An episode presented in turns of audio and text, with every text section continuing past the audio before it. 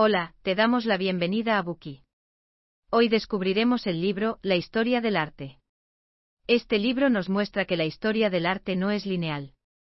A diferencia del desarrollo constante de las matemáticas o la ciencia, la humanidad no pasó de las pinturas rupestres a los frescos, a la escultura y al arte moderno. Más bien, la relación del hombre con el arte es polifacética y espontánea, y las tradiciones artísticas, los gustos y las técnicas cambian constantemente. Cada era artística se teje en una historia en la que cada obra de arte se inspira en el pasado, pero, con su creación, empuja la narrativa general hacia el futuro. Al igual que Breve Historia del Mundo, otro de los libros de E. H. Gombrich que hemos presentado anteriormente, La Historia del Arte, también adopta una perspectiva de grandeza. Desde los tótems de Norteamérica hasta los rituales de momificación de Egipto, desde el ascenso de la Grecia clásica hasta la oscuridad de la Edad Media, desde las esculturas realistas del Renacimiento hasta las metáforas a veces incomprensibles del arte moderno, este libro abarca miles de años de historia del arte. Neil MacGregor, director de la National Gallery de Londres, dijo, tenía 15 años cuando leí la historia del arte, y como millones de personas desde entonces, sentí que me habían dado un mapa de un gran país, y con ello la confianza para explorar más allá sin temor a sentirme abrumado.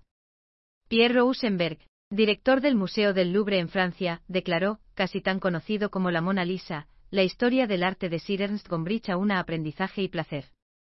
Al reseñar el libro, J. Carter Brown, antiguo director emergente de la National Gallery of Art de Estados Unidos, comentó, es difícil exagerar mi entusiasmo por este libro. Es una de las obras fundamentales en la gran causa de unir a la gente con el arte.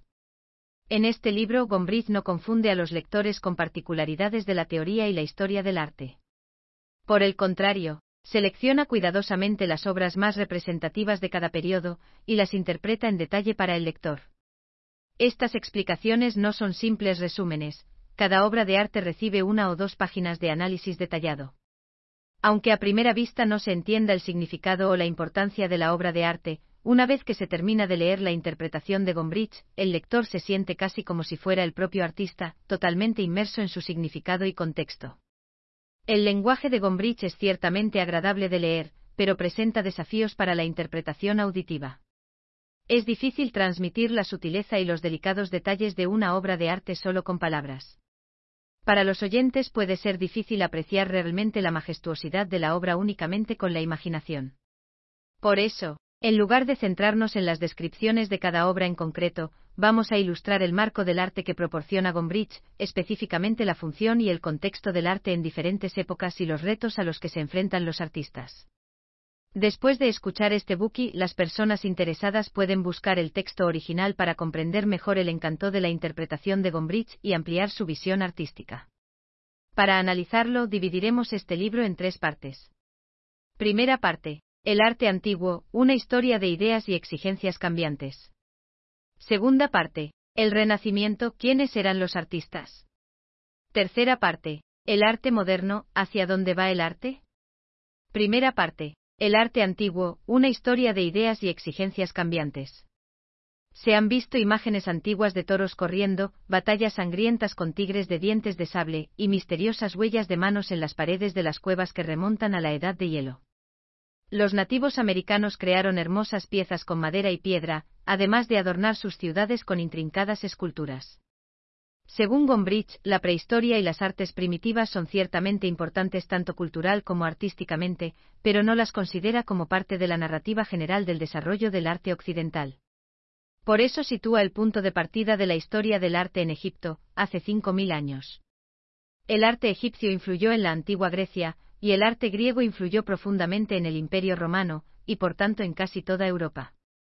Gombrich creía que la historia del arte no era una historia de avances técnicos, sino una historia de cambios de ideas y exigencias. En la antigüedad, la humanidad rendía culto a la naturaleza, ofreciendo sacrificios a diversos dioses mediante complicados rituales, con la esperanza de que proporcionaran bendiciones y protegieran a sus fieles. La exigencia artística que surge de esta mentalidad debe cumplir con un sentido de sustitución ritual. Por tanto, las principales obras de arte producidas durante esta época eran artículos rituales como tótems espirituales y máscaras. Cabe destacar que obras de arte está entre comillas, porque las personas de esa época no consideraban que lo que hacían fuera arte, sino una necesidad práctica, como la caza o la recolección. Por ejemplo, el propósito de un ritual de lluvia era rezar para que el dios de la lluvia creara lluvia. Si no llueve hay sed, pérdida de cosechas y destrucción de la sociedad. Es así como la creación de herramientas espirituales para comulgar con los dioses era una necesidad existencial. En Egipto hace 5.000 años, esta mentalidad cambió cuando los artistas comenzaron a retratar temas de la vida real. Los antiguos egipcios creían que el cuerpo debía mantenerse intacto para que una persona pudiera vivir eternamente en el más allá. Así, la momificación se hizo popular. Las momias son muy conocidas, pero lo que muchos no saben es que, para asegurar doblemente la inmortalidad, la imagen de la persona también se tallaba en granito.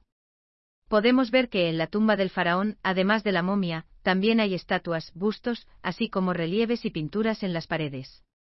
Lo que hoy podría ser solo arte para nosotros tenía una funcionalidad real en su época. Pero para que estas representaciones espirituales cumplieran su finalidad ritual, debían seguir unas normas estrictas. Veamos un ejemplo.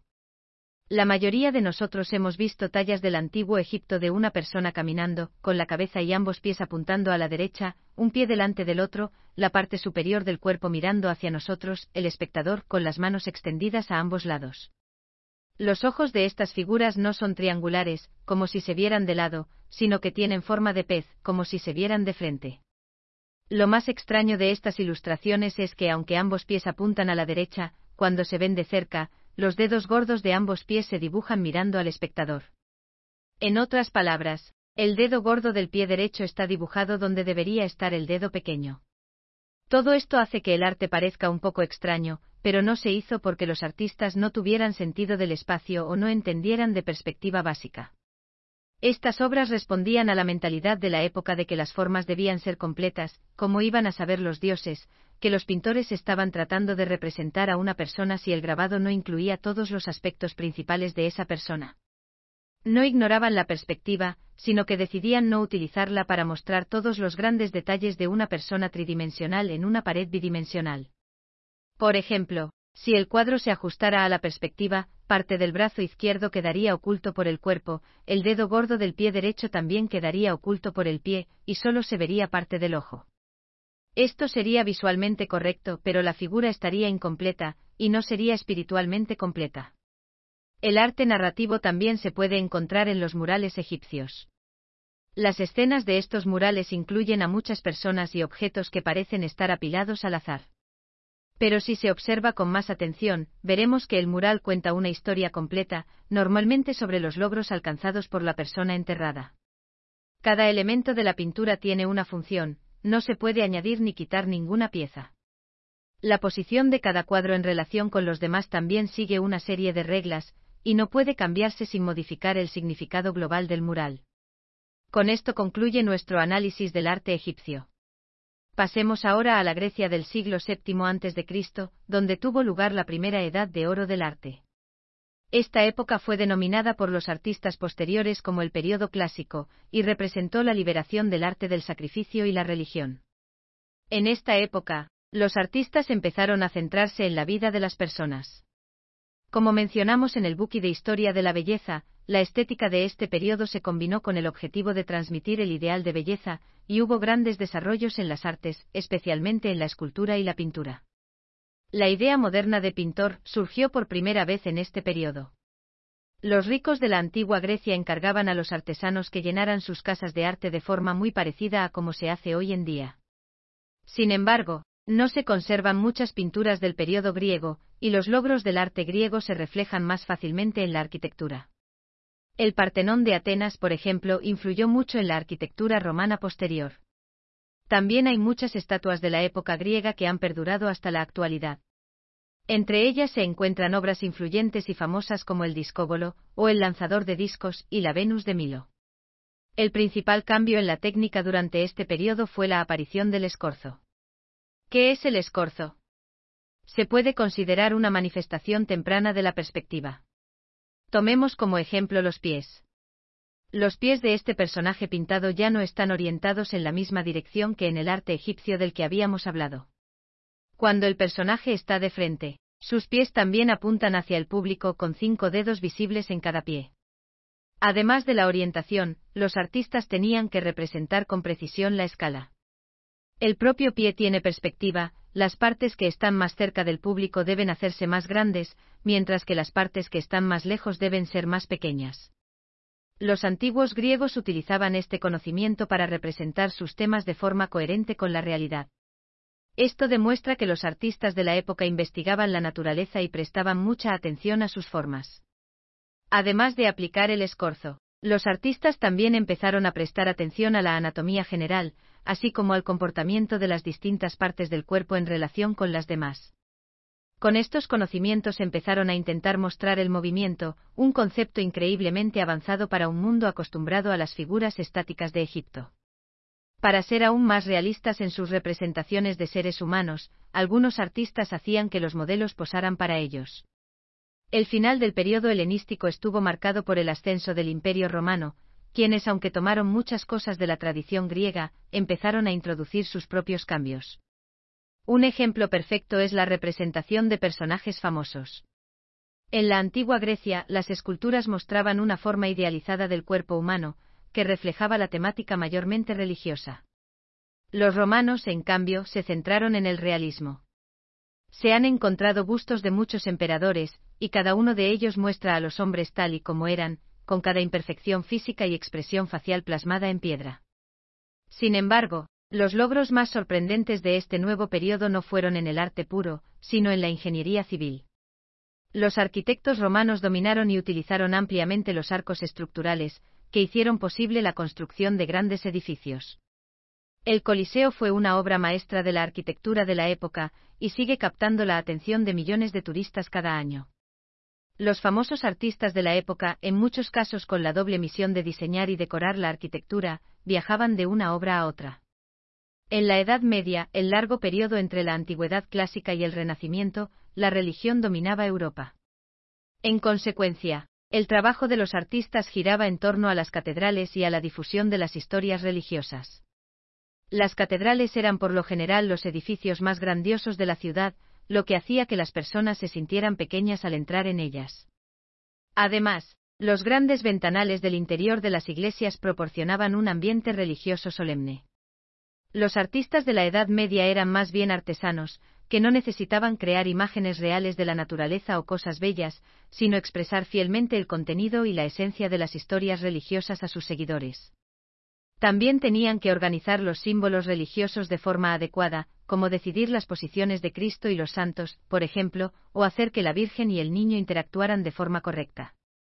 El concepto artístico de esta época puede resumirse en las palabras del Papa Gregorio Magno, la pintura puede hacer por los analfabetos lo que la escritura hace por los que saben leer.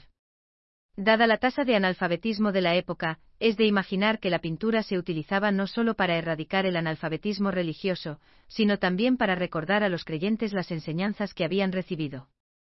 Los mejores artistas trabajaron principalmente en el diseño y la construcción de catedrales durante este periodo. Las catedrales construidas en esa época presentaban una gran diferencia de estilo en comparación con las de Roma, donde el arco de medio punto era un elemento común. Pero en la segunda mitad del siglo XII, el norte de Francia fue testigo del auge de las catedrales góticas con su simbólico arco apuntado. La famosa Notre Dame de París es el ejemplo arquetípico del arte y la arquitectura gótica. Sus majestuosos arbotantes que sostienen la estructura desde el exterior, junto con las enormes bóvedas del techo, permiten que los techos sean altos, creando una magnífica inmensidad en el interior. Las paredes están adornadas con intrincadas vidrieras, que brillan como piedras preciosas. Cuando alguien religioso entre en ella, sentirá que el cielo en el que cree ha descendido a la tierra, y que se ha acercado a comprender los misterios de un reino más allá del alcance de la materia.